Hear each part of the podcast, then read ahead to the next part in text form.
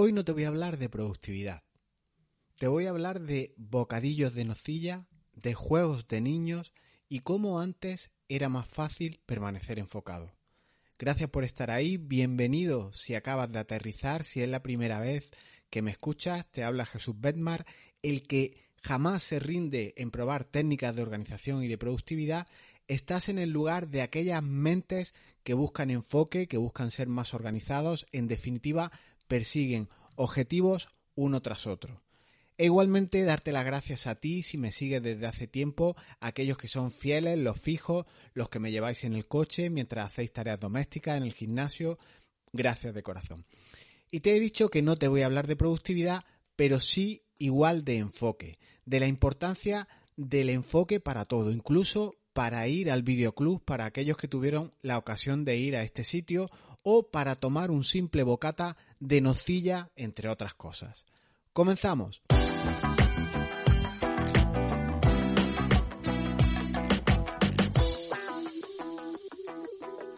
Los recuerdos que yo tengo de mi infancia jamás, jamás los van a tener mis hijos. Ese salir a la calle, tener una pandilla en la urbanización en la que yo vivía, el 20 o 30 niños y niñas todos juntos conviviendo, jugando, esos juegos como el escondite, polis y cacos, la botella, echar peleas, ir todos juntos a la piscina a bañarnos, partido entre urbanizaciones, el tonteo con las chicas, que, que, si esta me gusta, que si no me gusta, aquel juego que se llamaba beso atrevimiento verdad, tirarle algún tejo a alguien, tirar la lima al suelo sobre el barro, todo esto para mí fue impagable.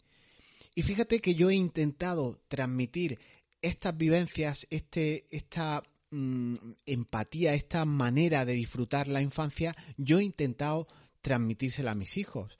Nosotros nos mudamos a un piso buscando una urbanización que tenía pistas de fútbol, tenía incluso unas canastas de baloncesto, grandes zonas con césped, jardines, bancos, una auténtica sala de juego. Pero que la miras, ahora bajas a dar un paseo y está desierta. Desierta literalmente, sin niños, sin casi luz porque no se quiere invertir en ella porque nadie juega en ella. Hay flores, hay césped, hay esos carteles de prohibido pisar el césped, pero que ya nadie usa, ya nadie se fija y es un césped que está ahí, bueno, se va regando, se va apagando, pero es simplemente testimonial, es simplemente decorativo. ¿Y qué decirte de aquellos bocatas de nocilla? Bajarte a jugar a la calle con la merienda, con ese ansia viva por bajar a jugar que el bocata seguramente acababa a pasto de las hormigas y te ponías en modo efectivo y mordías rápido el pan con la parte de chocolate, con la parte de nocilla y tirabas el resto. Y fíjate que aplicabas el 80-20 esa ley de Wilfredo Pareto, que mejor te comía el 20% del bocata, que era la parte superior del chocolate, y el pan, el 80%, pues ya veías, ¿no? Lo tirabas, lo, lo dabas pasto para las hormigas, a la papelera, en definitiva, te deshacías de eso para jugar rápido. Y mi barrio, mi calle, mi urbanización, por las tardes, sobre todo viernes, sábado y domingo, era una, una auténtica fiesta de pelotas con pelotas incluso, con niños corriendo, con mono loco, no sabían ni a qué jugar, ni con qué grupo juntarte, porque todo era de diversión. Estar en un sitio o con un determinado grupo era perderte disfrute seguro en otro. Y ya en Navidad era tremendo, de veras que era tremendo, era una auténtica fiesta el día de después de Reyes o el día después de Papá Noel, bajarte al patio y ver coches teledirigidos de pilas que iban a cero por hora, prácticamente no se movían, pero bueno, eran chulas, tenían sus luces, las personas con, con, muñecas, con pelotas nuevas y flamantes, con un brillo tremendo, equipaciones de fútbol, juegos reunidos para reunirse en torno a ese juego, existía una cosa llamada juguetes. Pero también de niño te llevas buenas hostias, hostias literales, hostias físicas y hostias psicológicas. De las físicas, a mano abierta, con puño cerrado, en otro momento te hablaré, no es este el momento, pero reconozco que no me llevé muchas. Pero psicológica también tuve alguna y hoy quiero compartir con, con, contigo una de ellas. En mi casa, cuando todos mis amigos, todos mis vecinos tenían uno, yo no tenía. Y te hablo de vídeo y de la televisión en color. Yo no tenía en casa ni televisión en color ni vídeo y, recuerdo con cierta envidia cómo mis compañeros los fines de semana iban a alquilar una película al videoclub. Y yo no sé si no había ni vídeo ni televisión en casa eh, en aquella época porque mis padres no consideraban prioritario el comprarlo o porque sencillamente no se podía hacer un gasto como ese. Pero aun sabiendo que el por qué era porque no se podía económicamente hablando, cuando a una familia se le pone entre ceja y ceja que hay que comprar un vídeo, pues se compra. Igual que hay ahora aquellas personas que se compran un terminal móvil de más de mil euros y si hay que pagarlo a plazos, pues se financia, se pide un préstamo y ya está. Pero yo creo que antes la cuestión de prioridades estaba también confusa y en esto igual no hemos cambiado mucho. Lo que sí resultaba tal vez más fácil era establecer esas prioridades porque la oferta era mucho menor sin duda. Estábamos mucho menos impactados de cosas, de impactos, de publicidad, había menos ancho de banda disponible y no nos entraba tanta información. Las empresas con su marketing tan agresivo, ellos hacían su trabajo, pero no te llegaba tanto, el, marketing era más offline, era más analógico, no te llegaba tanto, por lo tanto no tenías esa sensación de impacto de querer hacer muchas cosas. Y sigamos con el vídeo. Cuando por fin tuvimos el codiciado vídeo, que al final tocó pagarlo a mi hermano y a mí trabajando los veranos, descargando libros, pues yo tenía clarísimo el género de películas que quería alquilar en esas películas en VHS. Y eran las de ciencia ficción y las de acción. Esas eran las que a mí me gustaban. Entonces a mí me volvía loco películas tales como Alien, La Guerra de las Galaxias, Tom Gunn, Indiana Jones y similares. Eran trepidantes desde el minuto cero hasta el final, pura diversión. Y aún recuerdo cuando salió la serie V, una serie de alienígenas, una serie de tías lagarto que eran medio alien y medio humanas, que iban bien buenas, pero comían ratones y querían colonizar la Tierra.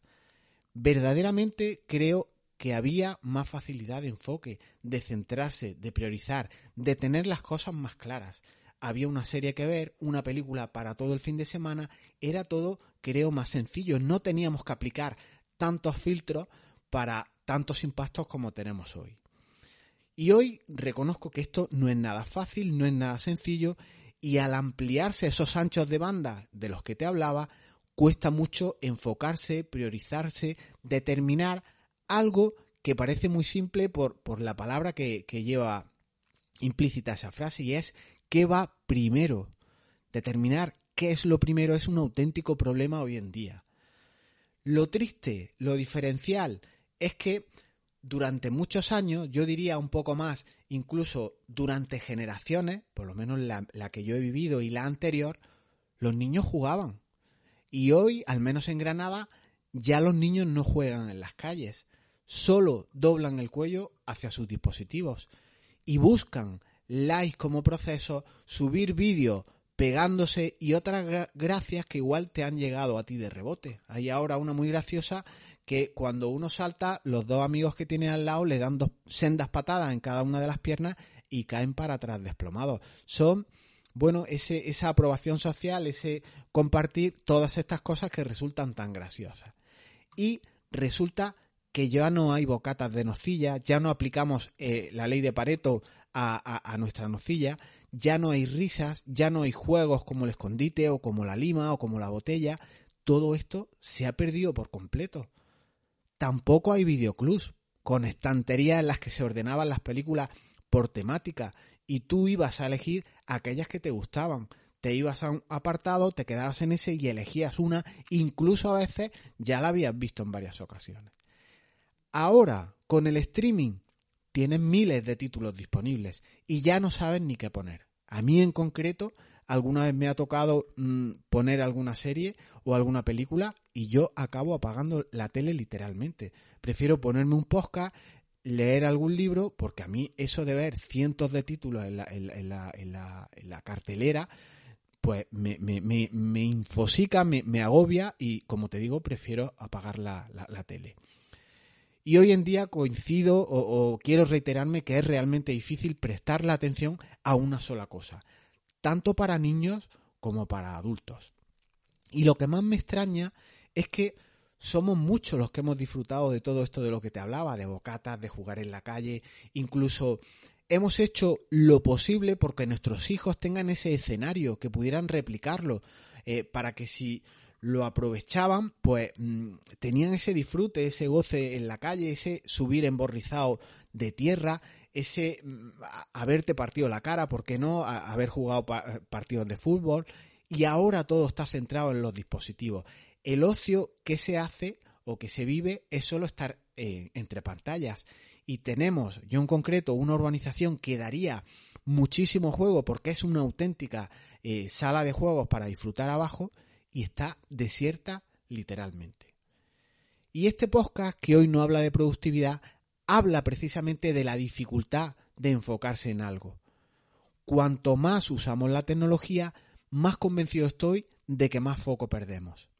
Yo he hecho una prueba eh, en estos últimos meses y es a primera hora de la mañana no consultar el, teléfono, no consultar dispositivos, no encender el ordenador y sentarte con una agenda de papel para planificar tu día, para establecer prioridades, tiene un, un valor impresionante, sobre todo por la capacidad de enfoque que te da en el día a día.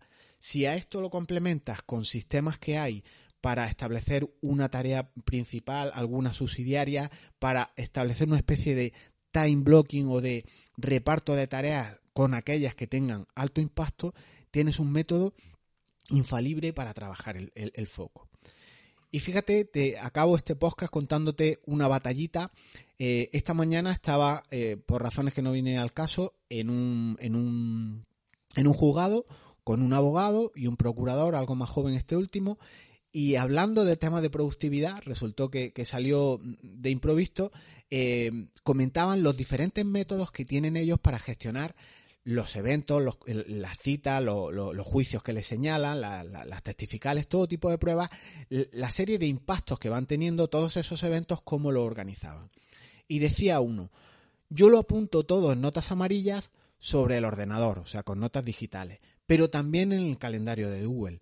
También me programo alarmas en el móvil y en la agenda de papel también pongo posit amarillo. Es decir, tenía cuatro sistemas de, de planificar o de intentar almacenar esas ideas y que no se le escaparan. Pero es que el otro se reía, se reía de, este comentario y dice, me veo muy reflejado en ti porque yo incluso a veces tengo pesadillas porque una jueza me regañó al levantarme de un, de un, de un señalamiento, de un juicio, porque en teoría tenía otro a, a, continuación y se me había olvidado este, este, este señalamiento. Y era una pesadilla, fíjate, hasta el punto que llegan en las personas no tener el control, no tener esa confiabilidad, ese método en el que él confíe para tener sus eventos anotados. Tenía hasta pesadillas. Entonces, insisto en toda esta idea, cada vez nos cuesta más enfocarnos incluso en temas de organización personal, en qué proyectos realizar en tu empresa, porque tenemos tantos frentes con tan poco tiempo disponible que es agotador incluso priorizar. Y esto merece una reflexión para aquel que tenga algo más de tiempo y igual se puede parar y reflexionar sobre esto que estamos apuntando hoy. Otros, en cambio, no tienen ni un segundo para este tipo de reflexiones y prefieren no perderse los 150 episodios que tiene la nueva temporada de los aliens vivientes, que son unos zombies, pero que estos ya son más modernos, no comen ratones, usan WhatsApp para comunicarse entre ellos y no utilizan la telepatía como había antes eh, en películas clásicas que los aliens se comunicaban como, como con telepatía. ¿no?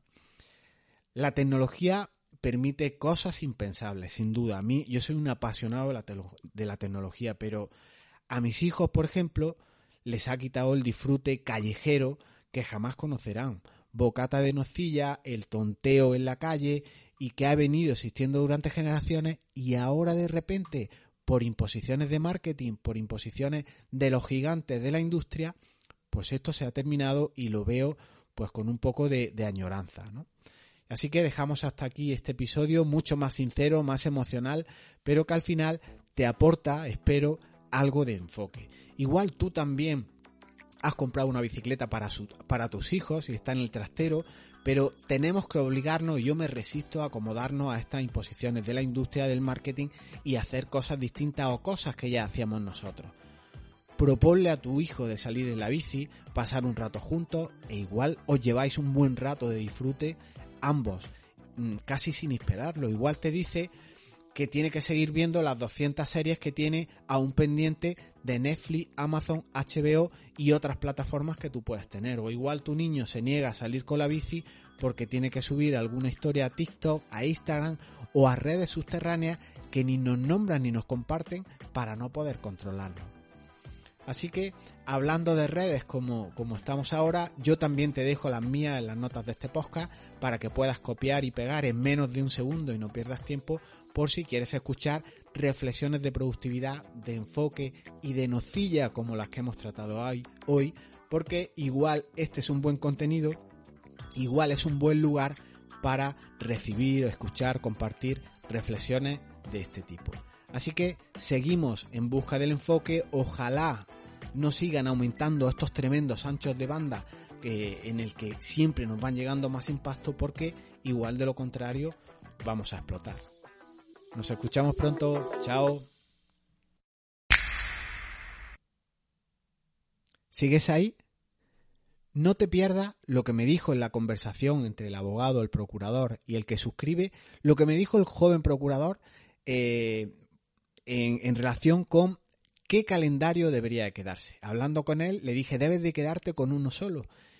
Y me dijo, si tengo que elegir con uno solo, espera un segundo que busco una aplicación que nos sortee entre qué calendarios hay y me determine uno al azar como calendario disponible. O sea, buscaba una aplicación para determinar una elección de una aplicación de calendario. Sin comentarios. Seguimos, chao.